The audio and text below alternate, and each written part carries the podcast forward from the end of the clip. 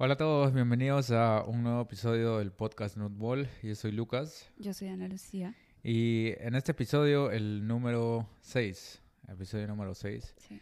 Em, vamos a discutir sobre un paper eh, que salió hace unas semanas, am, que es sobre un tema que, bueno, a nosotros nos, nos interesa bastante y creo que está eh, bastante en boga ahora, que es el ayuno. ¿no? Y ese es un paper que em, en realidad hace, es un diseño relativamente sencillo, eh, pero evalúa algo que necesitamos desde hace bastante tiempo, que era diferenciar los efectos del ayuno en sí de, em, de los efectos de la restricción calórica.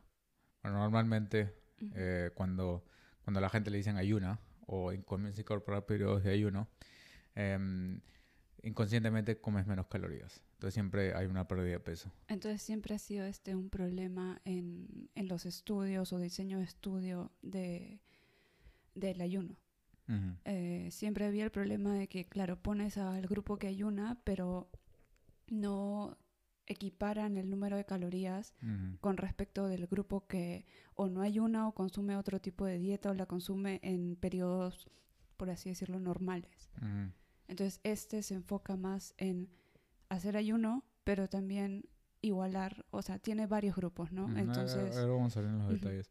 Em, pero no es que normalmente no equipan, lo que tratan de equiparar, pero al final eh, inconscientemente la gente come menos. Ajá, eh, porque no hay esa compensación de comidas eh, cuando comienzan a ayunar, ¿no? ujú, Em, y hay, ha, ya ha habido data en, eh, en modelos animales donde el ayuno sí tiene efectos específicos. Entonces, en, en- en ratones, por ejemplo, no necesitas em, eh, restricción calórica para que tengas efectos positivos del ayuno.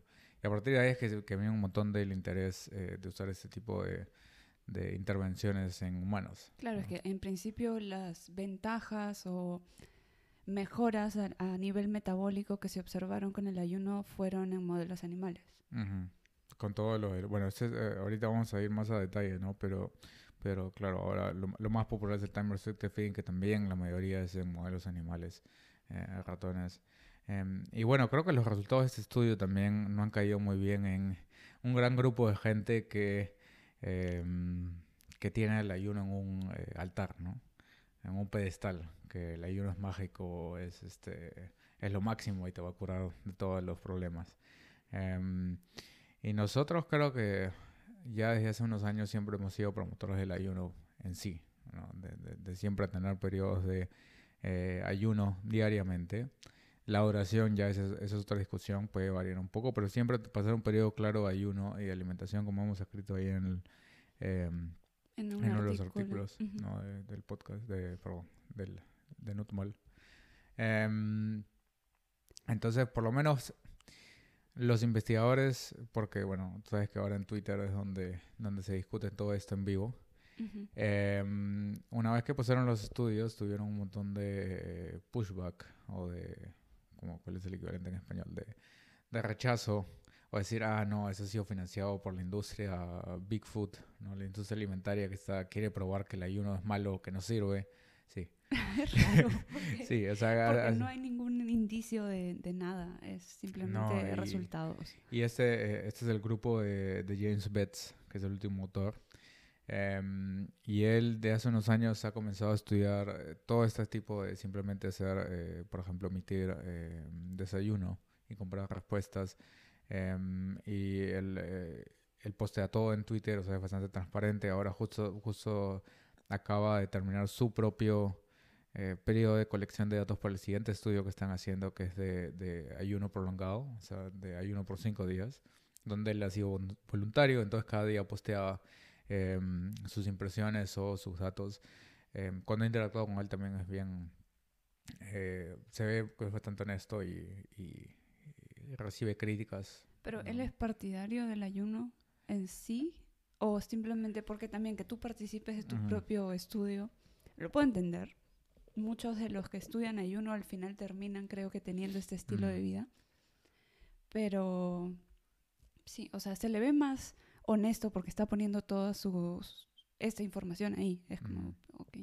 O sea, no diría, yo, no diría que alguien es partidario, porque partidario es como si fuera de un, partido político, ¿no? Entonces, y, en realidad eh, puede ser que estés interesado o creas que hay algún beneficio en base a la data. Eh, por eso no te hace, o sea, partidario es un término que podríamos usar para ciertas Ay, tipo ya, no, te, no, no, no, pero es que, en realidad em, justamente creo que ese es uno de los problemas porque no, no puede, se malinterpreta que si es que crees que el ayuno puede ser positivo, eres partidario del ayuno, lo que involucra que hay una emoción más allá y que no, no, no, este, no te guías por data. Ya entendí tu punto, sí. Este, em, es simplemente que está queriendo probar a ver si es que es factible. Quiero ver, sí.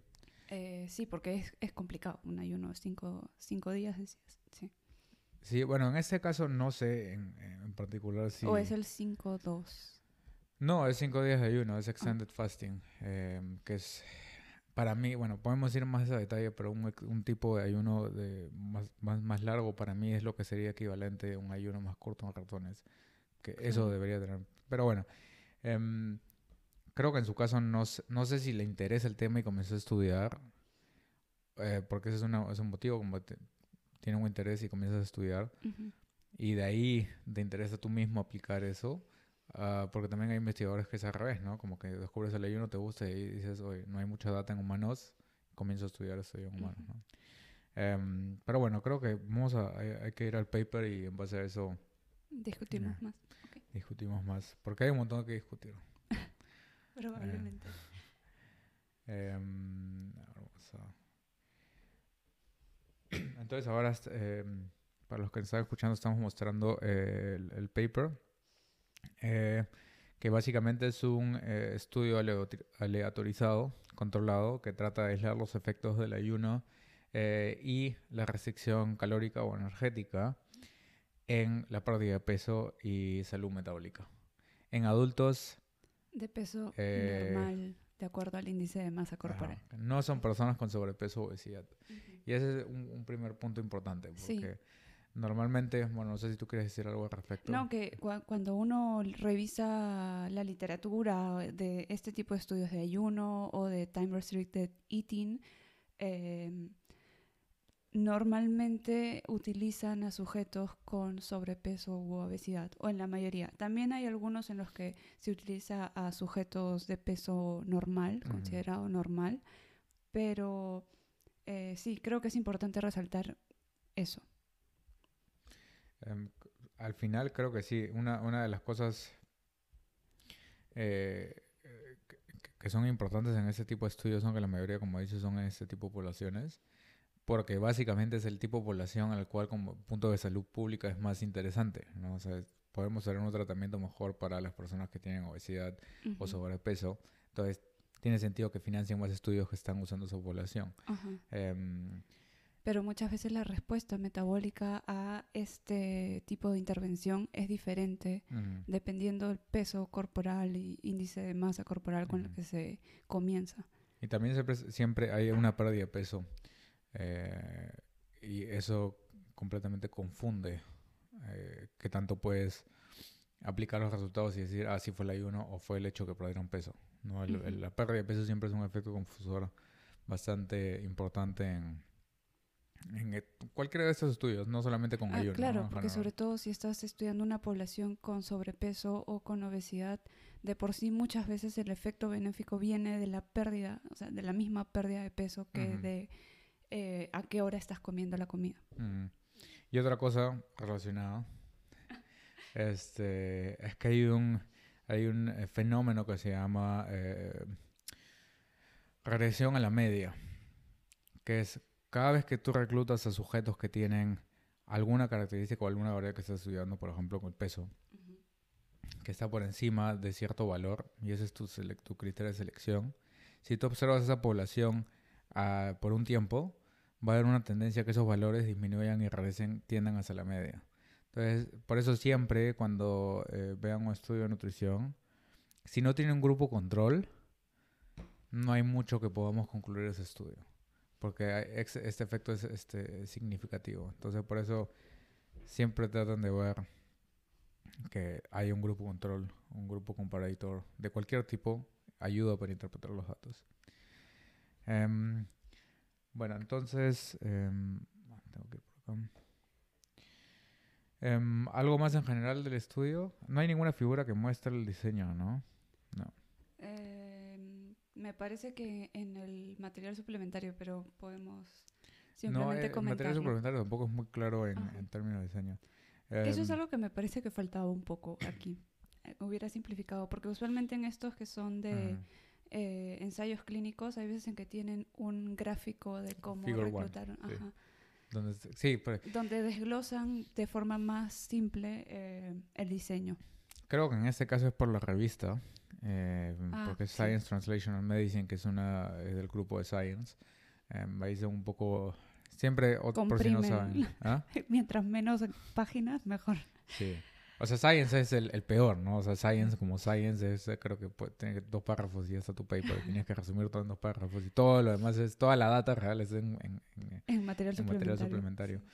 Eh, pero para los que no saben, de repente, eh, sobre publicaciones científicas, dependiendo de la revista, hay diferentes formatos que uno tiene que cumplir y todos tienen límite de palabras, límite de figuras, límite de tablas, etcétera. Entonces, por lo general, Science es conocido por restringir bastante cuánto puedes. Eh, que al final eso esto ya no tiene sentido, porque antes era el sentido de ocupar espacio en una revista en físico, pero ahora todo se lee. Ahora todo es online. Em, aunque algunas, pues, eh, algunas todavía publican su versión impresa. Entonces creo que Science y Nature, eh, Cell probablemente también. Pero a esas alturas, pues. Ya bueno, volviendo al, artículo. Bueno, eh, entonces el, el, diseño de ese estudio fue bastante simple en realidad, pero por algún motivo nadie lo había hecho antes. Y hubiera sido igual de útil así hubieran usado gente con sobrepeso o obesidad para mí. Entonces tenían un grupo donde eh, les dieron eh, una dieta restringida en calorías, 25% de restricción calórica, todos los días. Entonces como que la dieta estándar, ¿no? Convencionalmente si quieres bajar peso, comes menos calorías todos los días. De ahí tuvieron otro grupo donde aplicaron la misma restricción calórica, eh, pero usando un paradigma de alternative fasting, que es ayuno eh, interdiario. Ah, es intermitente, pero más preciso es interdiario. Entonces, lograron el mismo déficit eh, o el mismo nivel de consumo de calorías, pero dividido en dos días. Entonces, la manera en la que lo expresan es que el grupo que tuvo 25% de restricción calórica estaba consumiendo 75% de sus calorías, de las calorías necesarias eh, para mantener el peso por día. Entonces, ese, esa, esa, restricción es la que necesitaban llegar con el alimento diario. Entonces, un día, eso en el otro grupo, los sujetos consumieron 150% de los requerimientos energéticos y el otro día cero. Entonces, básicamente divides eh, el consumo en dos. Entonces, 150 entre 2 es 75. Tienes el mismo grado de restricción, pero uno comiendo un día sí, un día no, y el otro comiendo este cada día cada día lo calorías. Ahora, como, como mencionaste, ayuno intermitente, es, es, importante diferenciar este tipo de ayuno, ¿no? Em, porque hay, bueno, en realidad... Hay varios protocolos, si es lo que quieres eh, mencionar. Sí, sí, o sea, que, en realidad hay diferentes maneras de hacer lo mismo pero lamentablemente en la literatura se usan muchos términos intercambiablemente que no son lo mismo. ¿no? Entonces, em, todos los tipos de ayuno, por ejemplo, en la literatura los van a encontrar agrupados como eh, restricción energética intermitente. Entonces, eso incluye como que comer menos calorías un día, pero más calorías otro día que no es ayuno, o ese tipo de, de, eh, intervenciones que tienen un día completo de ayuno, o hay otras que es más por semana, que se consume eh, cinco días y dos días se, escoge para no consumir calorías. Pero aún así en ese 5-2 igual consumes calorías, no hay ningún día de ayuno ayuno. Mm. Son, o sea, el tipo, el, tipo más claro de alternative fasting que, que ves en los papers es modified. Entonces, que no, es, no es que hay una, comen solo 25%. Sí, claro. Hay veces en que eso lo ponen en algunos artículos como cláusula, que se consumió una bebida o algo, para que el día que estás ayunando no, no estés sin nada en el estómago, que no es el punto del ayuno. Sí. O sea, para mí eso no es ayuno, para ti tampoco. Creo que ayuno, pero eso no es. Em, y otro que también se incluye dentro de esto es que, es que a todos se les considera ayuno, ayuno intermitente eh, o alternate day fasting, eh, pero el time restricted feeding o eating se suele usar más eating para cuando se refiere a estudios en, en humanos ahora. Ah. Este, sí, ahora Panda, Panda sacó esa diferenciación y ahora la gente está comenzando a... ¿No es lo mismo, eating y feeding? Panda, por si acaso, se apellida Panda, pero es, un, ah, no es, un panda. no es un panda, es un investigador que se apellida Panda y es muy conocido por hacer eh, estudios de time restricted feeding primero y de ahí hizo la aclaración. En algún alguna vez estuve en una charla que él, que él dio, bueno, estuve por Zoom porque ya no se puede, sí y aclaró que ahora está proponiendo que se use el término eating para eh, estudios en humanos y así los diferencias desde el título. O sea, de repente feeding es que le estás dando comida a, alguien y eating es que uno mismo come. Ajá. Eh, entonces sí, en time restricted eating es un, sería considerado un tipo de ayuno, pero eh, es un poco diferente el protocolo que uno tiene una ventana de tiempo en el día de, por ejemplo, 8 horas, 10 horas, 12 horas, en las que consumes todo tu alimento y otro momento del día donde eh, no comes. Pero en este, básicamente ha sido 24 horas eh, sin comida y creo que comenzaban a las 3 de la tarde de un día y volvían a comer a las 3 de la tarde del día siguiente. Entonces creo que en general la mayor parte de tipos de ayuno intermitente que encuentras son de ese tipo, ¿no? El del time restricted eating. o, alimentación tiempo restringido en español. Em, que es donde todos los días comes, pero comes en, una ventana de diferente longitud y todos los días ayuno. Entonces todos los días tienes un ciclo de que comes y no comes. Em, ahora que me puedo pensar en ese estudio también hacen eso. Básicamente, porque lo, o sea, lo que dicen es que algo que ayudó, en el estudio nos referimos al estudio del grupo de James Betts, que estamos mostrando en pantalla.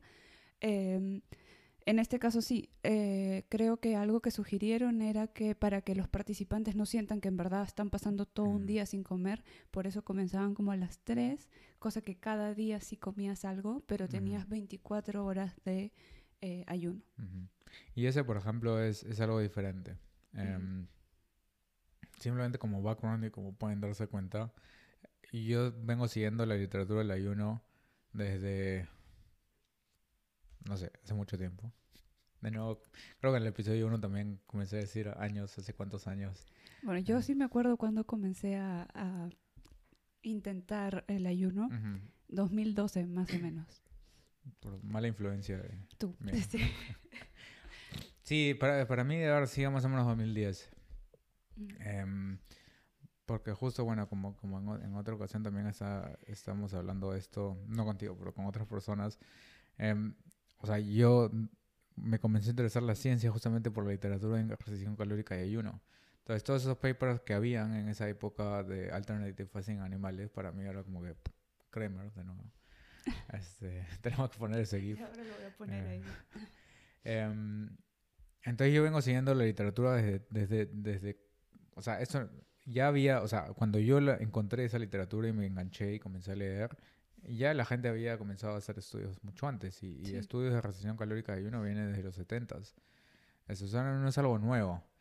Em, pero clásicamente en la literatura científica, alternative fasting tenía una definición, o ayuno interdiario, que es técnicamente lo que, han, lo que han hecho acá, tenía una definición muy clara que era 24 horas sin comida y 24 horas con comida.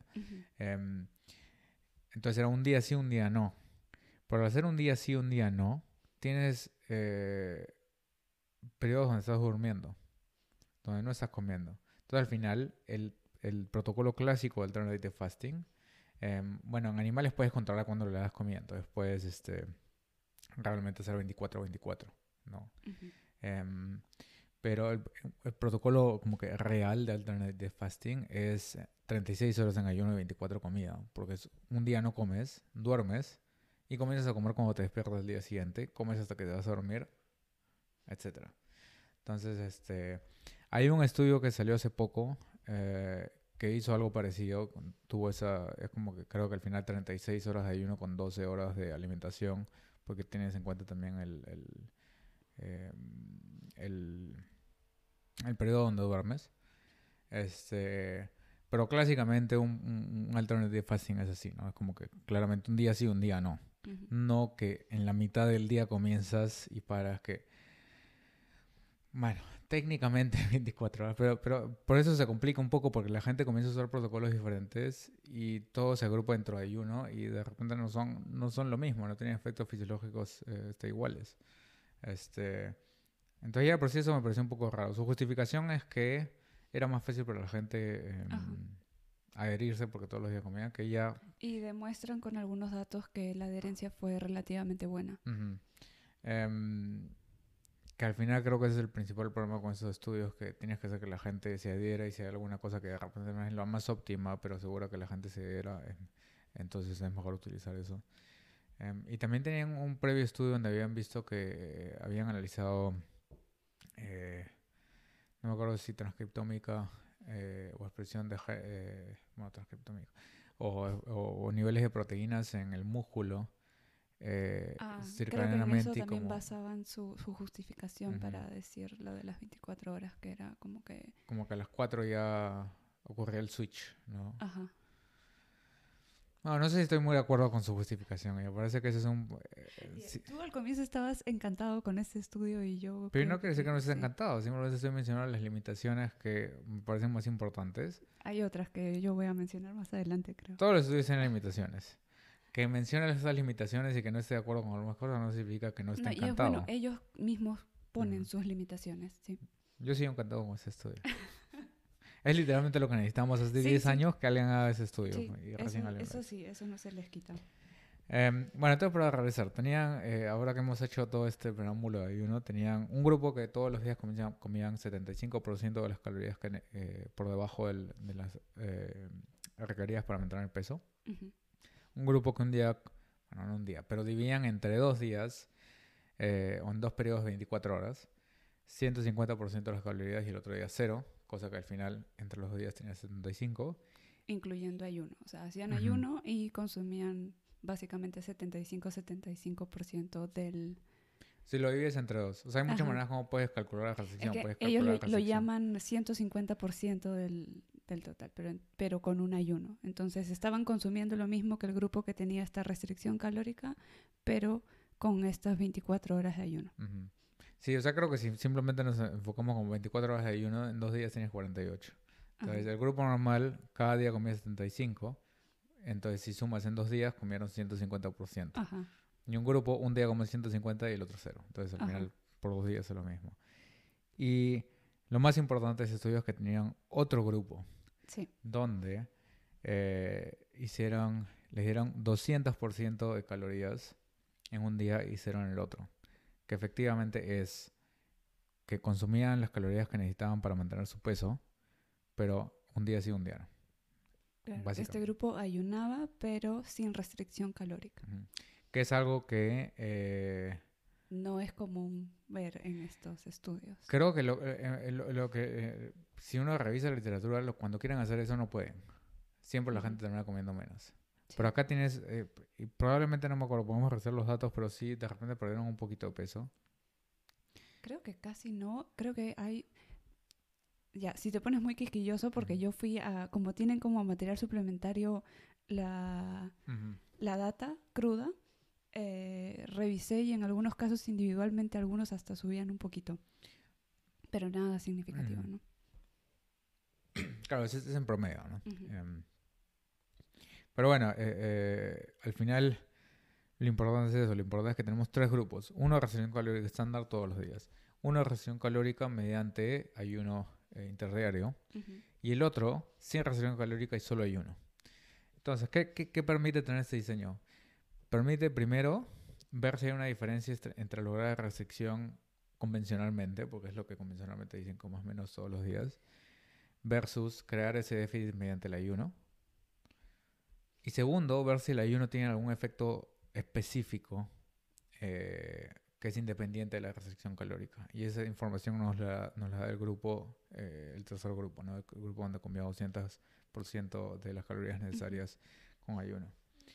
Em, y bueno, ya podrán imaginarse los resultados por los cuales tuvo bastante eh, críticas em, eh, por los por lo general son los eh, low carbers porque los ceto low carbers suelen hacer ayuno intermitente entonces em, si hubo backlash quiere decir que el ayuno no mostró ser muy bueno. Entonces vamos a mostrar la tabla con los resultados principales. Creo que tuvieron tres resultados principales, ¿no? Que eran peso... Eh... Midieron porcentaje de grasa, donde obtuvieron más cambios era en el porcentaje de grasa visceral. Eh, pero, principalmente se estaban enfocando sí, en peso. ¿Cuáles eran sus primary outcomes? ¿Eran peso, creo, porcentaje de eh, grasa? Y no me acuerdo si era mejora de insulina respuesta insulina, no, me acuerdo, creo que ese no era, era más centrado alrededor del peso. Bueno, eso es importante eh, en los estudios en general, que definan bien cuáles son los primary outcomes. Acá lo hacen y también está registrado, quiere decir que podemos confiar más. O sea, es un estudio de un hecho. Primero porque defines primary outcomes, o sea, que son tus objetivos primarios. Y en base a eso puedes calcular cuánta gente, cuántos objetos necesitas para, para probablemente encontrar un efecto significativo. Um, entonces siempre tiene que ver que lo que reportan en el paper también es lo que está definido como eh, eh, objetivo, primario. Y segundo, idealmente los estudios están preregistrados. Entonces, ¿qué quiere decir? Que cuando diseñas el estudio y dices, ya, quiero hacer ese estudio, lo sometes a ética y lo que sea, lo posteas, tienes un código en la página de Clinical Trials en Estados Unidos o en, algún otro repositorio, donde antes de reclutar y hacer todo, está diciendo qué cosa vas a hacer. Porque mucha, lo que puede pasar es que si no registras nadie sabe exactamente qué vas a hacer, comienzas a hacer algo y ves, ah, como este no, mi, hipótesis está incorrecta, entonces voy a comenzar a, modificar y comenzar a medir cosas que no estaban preespecificadas y nadie va a saber porque no estaba por registrado. Entonces ese es una, un, un, buen estudio va a estar por registrado siempre. Entonces todos los criterios están en, en ese estudio. Em, entonces acá estamos mostrando la tabla eh, con la comparación eh, de los resultados entre los tres grupos. Em, ¿Tú tienes algo específico que quieres decir a esa tabla? Porque yo sí tengo algo específico. Di tú. Vamos a ir por las ramas, ¿ah? Bueno, en general, lo, lo, más importante y por lo cual desató la ira de toda la comunidad eh, ayonística low carb es que em, los dos grupos que eh, tuvieron restricción calórica perdieron peso el grupo que no tuvo restricción calórica no perdió peso. Em, pero lo más importante es que el grupo que tuvo restricción calórica diariamente perdió bastante más grasa que el grupo que eh, hizo restricción calórica con ayuno. Em, y proporcionalmente, el, eh, si comparas cuánto, normalmente también suele haber pérdida de masa magra eh, cuando pierdas peso. Entonces, proporcionalmente, la restricción calórica diaria hizo que los sujetos pierdan la mayor parte de peso como grasa em, y poca eh, masa magra, que es acá. En cambio, el grupo que hizo restricción calórica con ayuno tuvo más o menos, diríamos, mitad de grasa y mitad de masa magra. Entonces, quiere decir, en cristiano, que el grupo que ayunó perdió más masa magra y menos grasa, y el grupo que siguió la restricción calórica diaria o convencional, que es una palabra que mucha gente no le gusta, siguiendo la recomendación tradicional que es que comas todos los días menos calorías, perdieron más grasa y menos músculo. Pero el objetivo era que pierdan peso porque eran sujetos de... El objetivo era composición corporal. Mm. Este, entonces querían evaluar básicamente qué efectos había eh, si es que esos sujetos también que eran sanos perdían peso, eh, porque si estás haciendo restricción calórica esperas que pierdan peso. Eh, diferencias en la composición de, de, esa pérdida de peso em, y, bueno, diferentes parámetros metabólicos. ¿no? Este, y como tenemos este grupo comparaditor, donde ayunaron sin restringir calorías, no perdieron ni grasa ni, ni masa magra. Aunque Bueno. Entonces, en general, parece ser que para composición corporal el ayuno no es una muy buena idea. Sobre todo ese tipo de ayuno de un día. Em, y creo que por ahí fue la, eh, eh, la principal crítica, ¿no? Y por lo cual mucha gente no le gustó ver estos, resultados. Ahora, menciona lo que querías mencionar. es que yo no sé si es una crítica, pero creo que es algo que me parece que me hubiera gustado ver que los investigadores mencionen. Lo mencionan en los materiales y métodos, que, y parte de lo que mencionamos en el episodio anterior del dimorfismo sexual, que espero no volverte loco con eso, pero eh, a mí sí me parece importante. Y sé que en varios de estos estudios lo que hacen es utilizan grupos mixtos de hombres y mujeres y los someten a las diferentes dietas, que está bien. Pero el problema que hubo acá, y solo se ve en los materiales suplementarios, es que los grupos no estaban distribuidos equitativamente en cantidad de hombres y mujeres que tenían. Entonces, eh, ya he leído reportes antes. Bueno, ahorita estás mostrando justo la tabla del material suplementario. creo que sea un poco chiquito, pero como pueden ver acá. Em, sí, el grupo que tenía esta eh, restricción calórica solamente, tenía como siete mujeres. Para esto había 12 participantes por grupo. Ajá. Entonces, en el grupo del, eh, de la restricción calórica y ayuno había cinco mujeres. Y en el grupo en el que... de 12. Todos tenían 12. Sí, de 12. Y en el grupo que tenía ayuno, pero sin restricción calórica, había nueve mujeres si quieres puedes volver a, la tabla, pero... O sea, habían más mujeres. Eh, no estaba muy bien balanceada en, cuántas mujeres habían en cada Ajá. Y eso lo mencionan ellos al final, chiquito, como una limitante. Em, pero a mí me parece que sí puede tener impacto en los resultados que han visto. Porque sobre todo el ayuno en mujeres, si recuerdo bien de lo que he leído, eh, uno, que las mujeres eh, les cuesta un poco más aguantar periodos extensos de ayuno. Y dos, creo que perdemos más masa muscular cuando estás sometido a ayuno, dependiendo qué es lo que consumes al, día siguiente. Eso no lo sabía.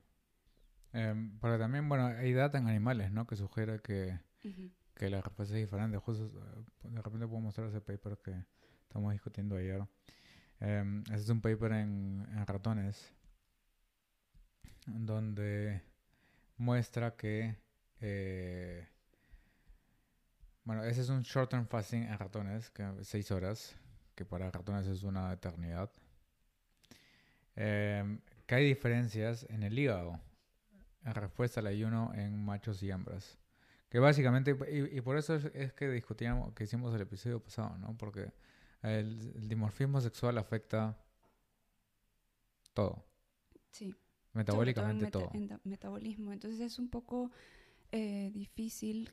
O sea, me gusta, por ejemplo, que, en el artículo este principal del episodio estamos viendo que incorporan tanto a hombres como a mujeres, que me parece que es algo interesante. Es más, hasta tienen el cuidado de medir peso y los parámetros en las mujeres en la misma fecha del ciclo menstrual, que es algo que aclaran. Es como, cuando leí eso, sonreía. Simplemente porque dije, ah, están teniendo todas estas consideraciones. Pero el problema, claro, es que es difícil hacer ese tipo de estudios, entonces conseguir grupos parejos de por sí era difícil, pero me parece que hubiera sido mejor que lo distribuyeran de una forma más equitativa, no 9, 5, 7. O sea, en el 5 y 7 puede que está un poquito más balanceado. Lo ideal hubiera sido 6, 6. Pero si sabes que, que esto es algo que normalmente, que yo no sabía y que por algún motivo me enteré o lo leí hace, hace un tiempo, es que cuando tú eh, aleatorizas em, grupos, en realidad no estás aleatorizando porque estás tratando de machear. Entonces no es, no es aleatorio. Si fuera aleatorio, terminas con algo así, que un grupo tiene más de algo que otro, si fuera completamente aleatorio. Entonces, cuando pensamos en aleatorizado, en realidad no es completamente aleatorizado, tratas de equiparar. Em, claro, cogen una variable por la cual, por ejemplo, todos tienen que tener relativamente el mismo índice de masa corporal y en base a eso distribuyes para que los grupos al final sean parejos de acuerdo a ese parámetro. Eh, Sí, entonces el problema es que, como mencionamos en el episodio anterior, hay parámetros metabólicos que pueden estar eh, influenciados por el sexo. Eh, entonces creo que algunos de los resultados quizás, no que esté mal, pero me hubiera gustado que eh, hubieran incorporado una tabla adicional de, de repente, tenían suficientes mujeres como para decir, mira, en, en mujeres el impacto Mm. es este. No sé. ¿no? 12 personas por grupo y divides en la mitad y tienes 7 o Pero nueve. tienen nueve en una, siete en otras cinco. Depende de su, de su, eh, de su análisis de poder. Tienen suficiente poder. Sí, bueno, quizás no tenían, Yo creo que pero eh, como comencé a ver un poco la data individual y alguna de lo que una de las cosas que mencionan es el cambio que hubo en grasa visceral, que fue eh, diferente, me parece, no sé en qué grupo con ayuno, no sé si fue el que consumió calorías completas, no, creo que fue el, el que tenía Ahorita podemos restricción calórica y ese grupo tenía más hombres que mujeres, me parece. Entonces tiene sentido que haya habido más. Ujú. ajá. Sí, cuando, y cuando justamente es el problema comprar los, los promedios, ¿no? Y mezclas eh, de, de personas de diferentes sexos y solamente ves un número. Para los hombres, con, con las intervenciones dietéticas les es más fácil perder grasa más rápidamente que en mujeres. Las mujeres tienen este sistema que también influye en... Pero grasa visceral en mujeres también responde bastante rápido, ¿no? No, sí, sí, eso sí, pero me refiero en general, para pérdida de peso, creo que en hombres se ve que pérdida de grasa es más rápida que en mujeres.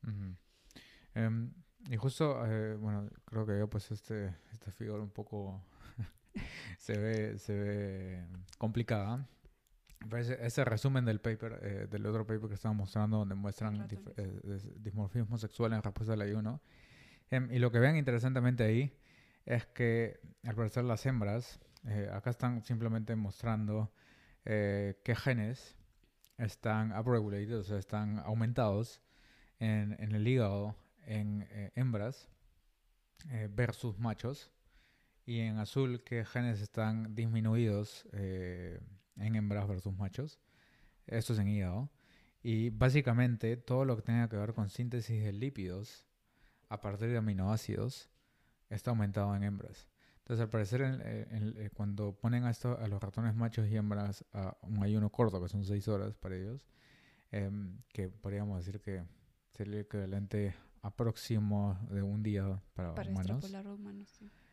eh, el hígado en hembras no para de sintetizar lípidos y comienza a utilizar más aminoácidos para sintetizar lípidos. Em, mientras que los machos, eh, no, los machos simplemente comienzan a oxidar más, más lípidos. Este, y esto solamente ocurre en el, en el- en el hígado porque midieron músculo eh, y, Y tejido adiposo.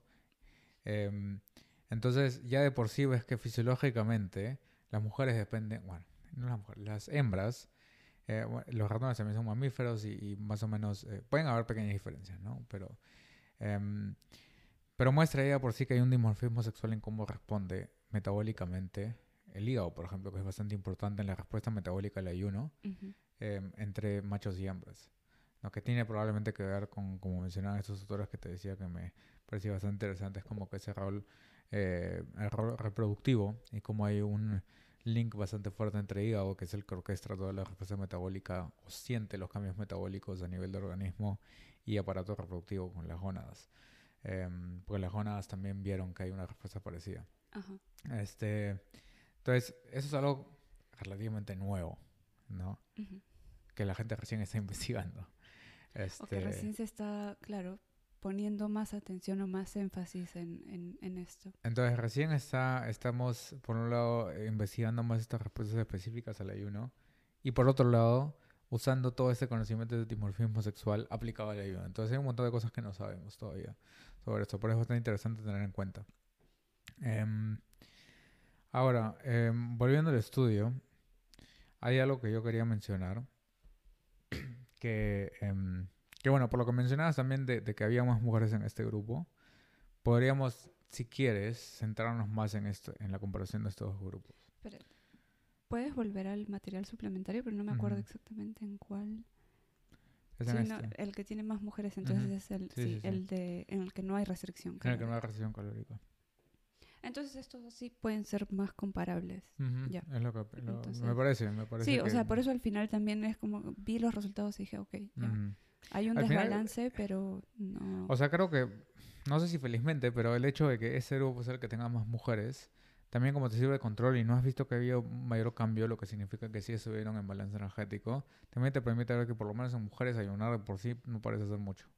No, no, no, Ujú. no causa ningún efecto significativo em, en estos parámetros de composición corporal. Em, pero yo quería discutir algo específico, justo lo que mencionabas de masa muscular, que es ese estudio que habías visto que las mujeres perdían más y comparadas con lo reportado en literatura, que también es una manera un poco, supongo que es válida, este, pero no es muy, idealmente quieres en el mismo estudio hacer la comparación, pero no siempre se puede. Em, es que eh, normalmente los estudios reportan eh, fat free mass o masa eh, libre de grasa como masa magra, ¿no? Ujú.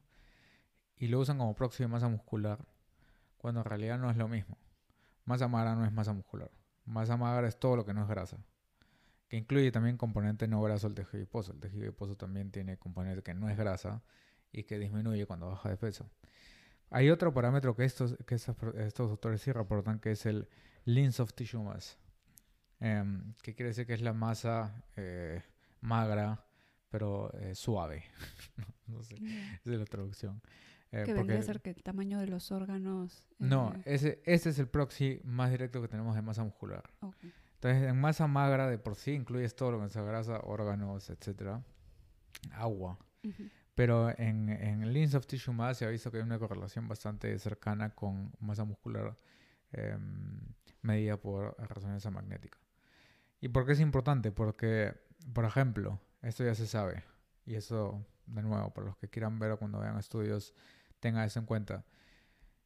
Em, cuando pones a gente a hacer dietas bajas en carbohidratos, em, eso va a causar una pérdida de glucógeno. Y con el glucógeno también se pierde líquido. Y por DEXA, eso va a ser visto como una pérdida en masa magra, porque el agua y el glucógeno no son diferenciados del músculo. Em, entonces van a ver que eh, normalmente ya de por sí, si comes menos carbohidratos, vas a tener menos masa magra por DEXA. Y si el- en el mismo día o en dos días comes más carbohidratos o supercarbas, vas a ganar músculo en DEXA. Bueno, no músculo, masa magra. Entonces, masa magra per se no es un buen indicador de masa muscular. En cambio, este Lean Soft Tissue más sí lo es, es más cercano. Em, también son aproximaciones, ¿no? La, la manera más, más directa sería por resonancia magnética, pero, em, pero por lo menos distingue esos dos. Y si comparas cuánta, cuánto esto perdió los eh, que hicieron restricción calórica diaria, mínimo, y el valor que perdieron en, em, En ayuno. en con ayuno restricción. con restricción calórica es básicamente todo, todo el resto.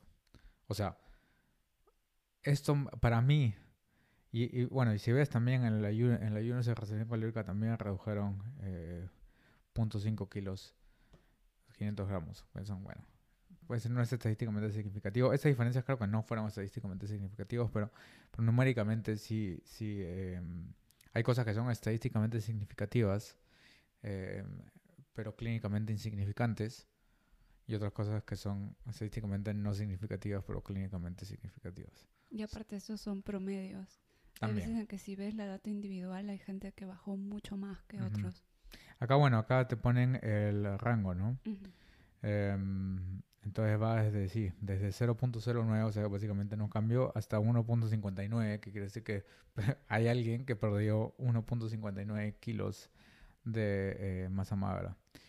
Em, y bueno, básicamente lo- eh, también lo que, lo que ahora me doy cuenta es que los valores de masa magra reflejan bastante los valores de esta, esta pérdida de, de tejido suave magro. Bueno, en general esto para mí es un...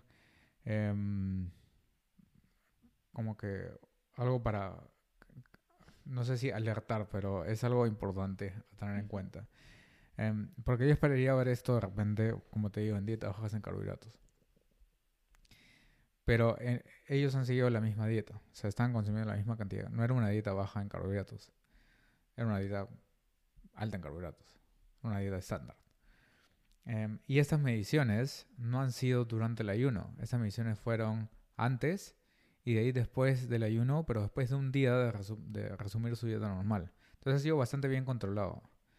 Entonces, eso no son fluctuaciones normales de eh, cambios en glucógeno o agua. Esto sí probablemente muestra, a menos que no haya, que hayan perdido bastante glucógeno, no lo hayan recuperado en un día, que no lo creo muy eh, factible porque han estado comiendo lo mismo diariamente.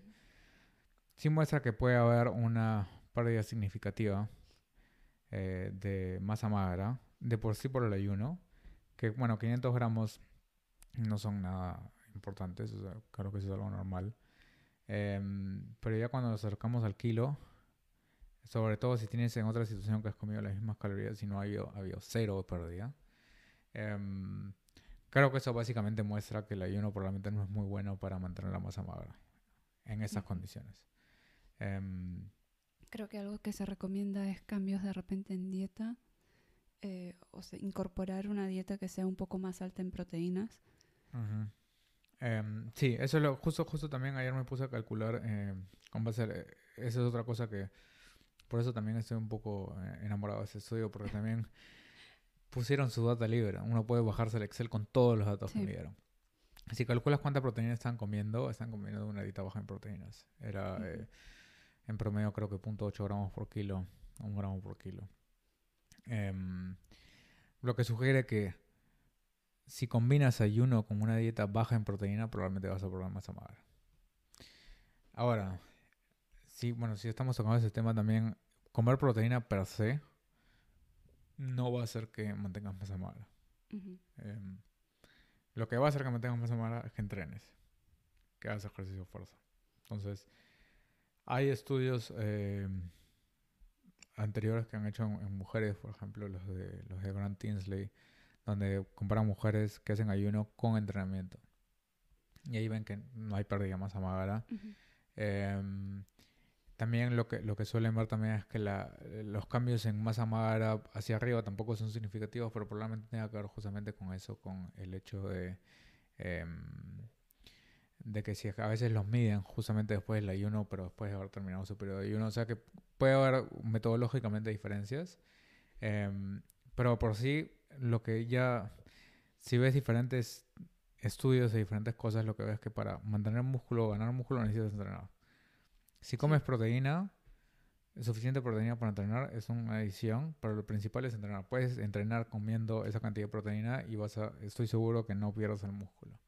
Entonces, no creo que podamos extrapolar esto en gente que entrena. Pero si es que te interesa la mayor cantidad, o sea, si te interesa mantener la mayor cantidad de masa muscular posible, este, creo que en ese caso sí sería un poco más precavido tratar de no ayunar eh, significativamente. Por tanto tiempo. Sí, ahora, como mencionamos al comienzo, ese tratamiento del ayuno no es un no es algo normal, ¿no? No es como alguien creo que, o como por lo menos yo pensaría que eh, eh, protocolo de ayuno debería ser. No, yo no pondría a alguien a ayunar, comenzar a las 3 y terminar a las 3 del otro día. Sí. Eh, me parece, bueno. Em, entonces creo que ese, es el principal, eh, los principales resultados del estudio. Um, acá desglosan un poco las cosas. Vieron también que hubo pequeños cambios en em, eh, termogénesis adaptativa en el, en, el grupo que ayunado. Sobre todo en los periodos que estaban ayunando, lo quiere decir que probablemente eso se refiere a que se movían menos, tenían menos actividad. Ah, eso, me pareció curioso, que, que midieron que espontáneamente el grupo que estaba ayunando y tenía restricción calórica empezó a moverse menos inconscientemente. Que creo que mencionan que no, es, no siempre se, se considera esto, se mide. Aunque la diferencia también es bien, corta, ¿no? Bien, bien pequeña. Em, pero bueno. Sí, que no era tanto, pero era una observación interesante que hicieron. Em, en cuanto a marcadores metabólicos, em, si no me equivoco, no hubo bastante diferencia. Porque, bueno, eso más refleja los... Eh, Ahora, em, creo que algo que no hemos dicho es cuánto tiempo duró esta intervención. Ah, buen punto, sí. Este... Ocho semanas... Eh, 20 días, perdón. no, ¿12 semanas? Tres semanas, tres semanas. Ah, No, no fue tanto, fue, fue, relativamente corto. Em, hubieron cambios en leptina también, que fueron significativos eh, comparados con el grupo que no tuvo restricción calórica, que de nuevo, si pierdes grasa, los niveles de leptina bajan. O sea, no es nada que digamos eh, sorprendente. Y los test de tolerancia a alguna comida mixta después también fueron bastante similares.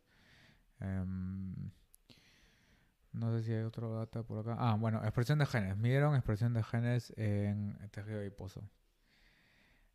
Y en general, si tú ves eh, la tabla, es un heatmap donde eh, azul significa que fueron expresados menos y eh, marrón significa que fueron expresados más. Em, ves que en el grupo de recesión calórica sola. continua, continua, se llama, recesión calórica continua, o un, la mayoría de genes fueron sobreexpresados. Y en el ayuno con recesión calórica fueron subexpresados, o sea, disminuyeron la expresión. Ahora, no hay un patrón consistente y no todos son significativos, pero de por sí simplemente si miras a nivel macro, ves que muchos genes, por ejemplo, involucrados en eh, eh ritmo circadiano, aumentaron en el que está en recesión calórica continua y disminuyeron en el ayuno con continuo. Ahora, no son significativos. Este, pero el contraste es bastante interesante. Hay un gen, por ejemplo, acá. Hay otros genes que tienen que ver con, eh, que están acá, con inflamación, que también ves una, un, cambio diferencial. Ahora, como no son estadísticamente significativos, de repente no podemos hacerlo tanto peso. Em, y no hay como que un, un patrón consistente. Pero en general, simplemente si ves, eh, parece ser que simplemente incorporar el ayuno con restricción calórica cambia el patrón de genes o de expresión de algunos genes en el tejido adiposo cuando midieron ese, esos genes, ¿no? De por sí esto no nos dice nada, em, pero creo que sí podría, eso refleja que sí podría haber una respuesta diferencial de ayunar y no ayunar en expresión de algunos genes. Em, de repente estaban, em, no tenían suficientes muestras para detectar cambios significativos.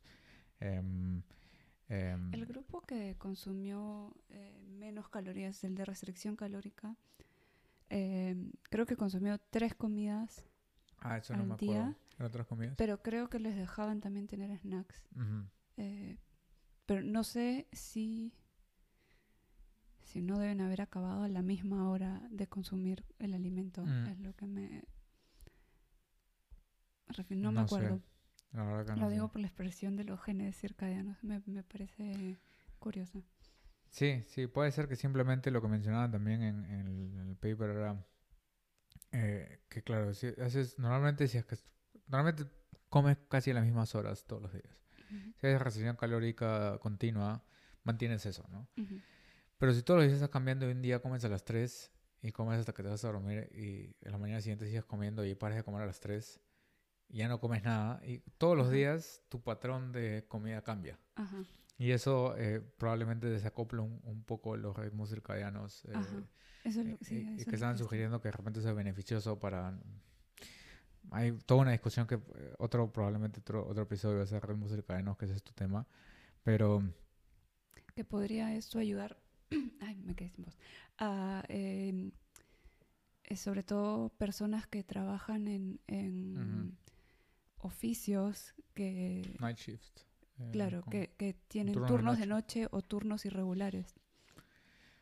Sí, bueno, ese es...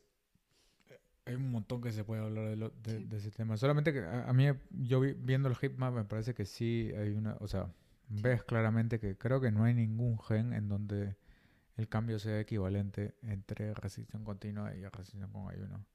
eh, Iba a mencionar algo, algo más, eh, que bueno, que lo que decías sobre el consumo de comida. Para mí, quizás el principal problema de este estudio es que eh, no controlaron muy bien que la gente siga lo que le estaba mandando. Entonces, hay una respuesta diferencial, sí.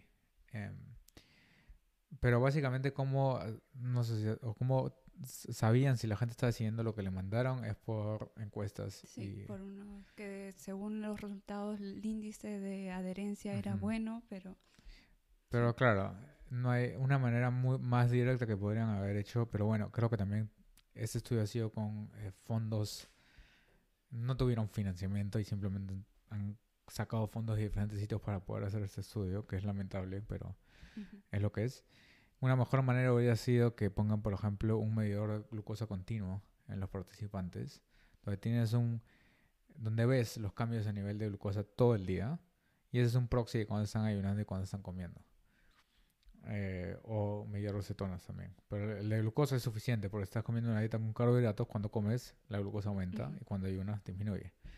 Este, entonces puede ser que algunas diferencias en algunos sujetos em, se deba simplemente porque no estaban siguiendo el protocolo, ¿no? Quién sabe, puede ser que haya gente que un día le dio hambre a las 7 y comió algo a las 7. O sea, ese es el problema de los estudios no en cámaras metabólicas o en ambientes muy controlados. Em, pero bueno, lo que quería con este tema de la expresión genética es que parece que sí, me parece que sí podría haber un cambio, em, pero que quizás necesitamos más sujetos o más tiempo para, para ver un cambio significativo. Relevancia fisiológica de estos cambios, no sé si hay alguna. Em, habría que analizar patrones eh, de cambio de expresión de genes de vías y, un poco tratar de interpretarlo de esa manera. Em, y bueno, creo que ese es... Y creo que necesitarían una muestra un poco más grande también para poder eh, hacer estas correlaciones. Sí, justamente por eso, por eso eh, ahí viene el, el, eh, la definición de objetivo primario cálculo de tamaño muestral. Em, estos probablemente son análisis secundarios y muchas de las, de las diferencias que encuentran son post hoc, que quiere decir que em, encuentran diferencias y las analizan una vez que han recolectado y tienen los resultados, que también es una manera menos em, eh, estricta de analizar la data. Inicialmente todo es a priori em, y simplemente encuentras las diferencias, porque también puedes, sabes que mientras más análisis haces, más cosas puedes encontrar. Em, entonces sí, bueno, en conclusión, me parece que este es un estudio que que igual hacía falta. Es extremadamente importante, está muy bien hecho, tiene sus limitaciones como todos los estudios, pero en general me muestra que probablemente eh, si, si, la importancia es mantener la masa magra, eh, todo lo demás igual ayunar por un periodo prolongado, especialmente eh, haciéndolo de esa manera cuando de la mitad de día cambias de ayuno a, comida no es la mejor idea, ¿no? Em, Ahora, tampoco creo que es el fin del mundo si pierdes un poco de masa magra. Em, de algún motivo podría ser que un poco de pérdida de masa magra sea beneficioso porque estás reciclando, o sea, estás degradando eh, tejido, en general células. Em, que bueno, para que se manifieste como pérdida de tejido de repente es un poco, es un poco mayor, pero también eh, creo que esos periodos de justamente catabólicos netos pues, pueden ser importantes para, si es que uno está buscando efectos más a nivel de, de salud o eh, longevidad en general. Em, y de ahí, bueno, creo que si es que, si es que este mismo protocolo, pero la gente entrena con pesas y come suficiente proteína, em, se minimizarían la mayor cantidad de, de, efectos negativos que se han observado acá, ¿no? Este, pero bueno, y de otra manera también muestra que no hay nada mágico de por sí del ayuno. Em, y que lo que manda para reducir peso de grasa corporal es la restricción calórica. Y que probablemente algunas mejoras metabólicas que se obtienen eh, cuando la gente empieza a ayunar son debidas a la pérdida de peso, que puede ser debida a que se consumen menos calorías. Porque si pones a, a, una persona normal que, no sé, come todo el día, o porque no tienes ninguna restricción o ningún orden, simplemente cualquiera que llega después del trabajo y se pone a ver Netflix, Em, si pones este orden que puede estar impuesto por el ayuno intermitente en que tienes cierto periodo para consumir, de por sí vas a reducir el número de calorías, porque estás limitando el tiempo en el que estás comiendo. Ahora, también podría decir que una restricción continua es uno que todos los días comes la cantidad de calorías, pero en una ventana restringida. O sea, no, es, no es incompatible hacer, por ejemplo, el tipo de ayuno intermitente que la mayoría de gente hace o eh, la alimentación tiempo restringida, donde todos los días consumes las calorías que necesitas, eh, pero con ayunos, versus ese tipo de protocolo donde es un ayuno de un día Sí. a la mitad del día. Este, entonces no creo que podamos extrapolar directamente a eso. Lo que sí diría es que si es que, por ejemplo, alguien piensa hacer ayuno interdiario, de repente no es la mejor idea para mantener masa muscular. Em, porque esto solamente son 20, eh, tres semanas, ¿no? si no me equivoco. Este, entonces de repente a, largo plazo hay de repente más eh, efectos. Sí, pero hacer este tipo de estudios también a largo plazo es complicado con la Ujú. con los participantes que estén Ujú. dispuestos, porque es, es complicado. Em, y, y bueno, también afecta un poco qué, eh, qué comes, ¿no? Sí. Em, en este caso simplemente recogieron calorías, trataron de que la gente coma lo mismo que siempre ha comido. Entonces no hubo un cambio, de- porque lo que estaban analizando, la variable de estudio no era eso, la variable de estudio era simplemente distribuir diferente la comida con ayuno o no. Eh, pero eso también puede afectar significativamente eh, los resultados en cuestión de salud. Ujú. Em, y, y en general, em, creo que tampoco significa, o sea, los resultados de, de ese estudio tampoco significa que lo mejor o lo óptimo metabólicamente sea que todo el día comamos y que estemos comiendo todo el día. Ujú. Em, entonces, lo único que muestra ese estudio es que ese tipo de ayuno, donde comienzas a la mitad de un día, un día sí y el otro no, quizás no es la mejor idea. Y que si no haces ningún tipo de ejercicio de resistencia y, em, y comes suficiente proteína, probablemente vas a perder más masa muscular que si comes todos los días. Lo que no podemos hacer es para es extrapolar estos resultados, es decir, que todos los tipos de ayuno van a tener los mismos efectos. Em, pero y también muestra, y por lo cual creo que desató la ira de, eh, de los adeptos al ayuno, que el ayuno de por sí no es nada magia, porque no hubo ningún cambio significativo, al menos en, eh, en los parámetros eh, de composición corporal medidos eh, en, la, en el grupo que no restringió calorías, pero ayuno. Ujú. Em, ahora, simplemente... em, algo que sí me parece curioso y que no lo había discutido es que simplemente ayunar sí tuvo cambios en la expresión. Si comparas... mm, Me imagino No que no lo han discutido porque no fueron eh, significativos con la Sí. cantidad de muestra que tienen. Pero, sí se ve un, un cambio en el patrón. Sí, sí, si lo no, ves o a, a grandes rasgos. Pero ya de por sí, si ves, Ujú. si comparas, si comparas estos dos hay cambios, si comparas este con este, o este con este, también hay cambios. O ese donde está toda la raya azul. Sí, este como que es, no, no sé exactamente qué hoja es este. Eh, de repente, si sumamos. Ah, es el reciclamiento, reciclamiento de nicotinamida. Completamente downregulated. Ujú. Pero ahora, eh, por eso, lo que tenemos que ver es agrupar genes como que han hecho por función y analizar el cambio consistentemente, no, a, no agarrar y ver uno. E- y eso, eso también creo que es una de las cosas que más me gustó del estudio, es que no hacen eso. Literalmente dicen, no tiene sentido agarrar un gen y discutir sobre cambios en ese gen, sino ver a nivel global cambios en la expresión genética. Ujú. Em, em, así que sí, puede ser que el ayuno de por sí tenga un efecto eh, en composición corporal. De nuevo muestra que lo que manda son el consumo de calorías, y la composición de esas calorías eh, y el ejercicio de fuerza.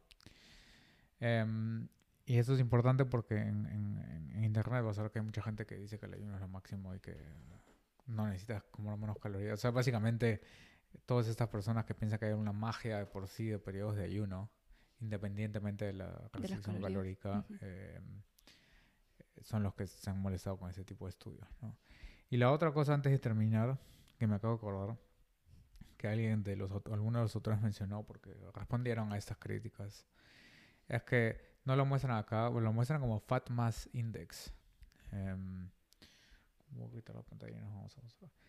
Eh, índice de masa grasa, que es algo que puedes sacar si sabes la masa grasa por DEXA, que es el mismo, el- eh, la, misma, la misma lógica de índice de masa corporal, pero en vez de, de peso usas eh, grasa.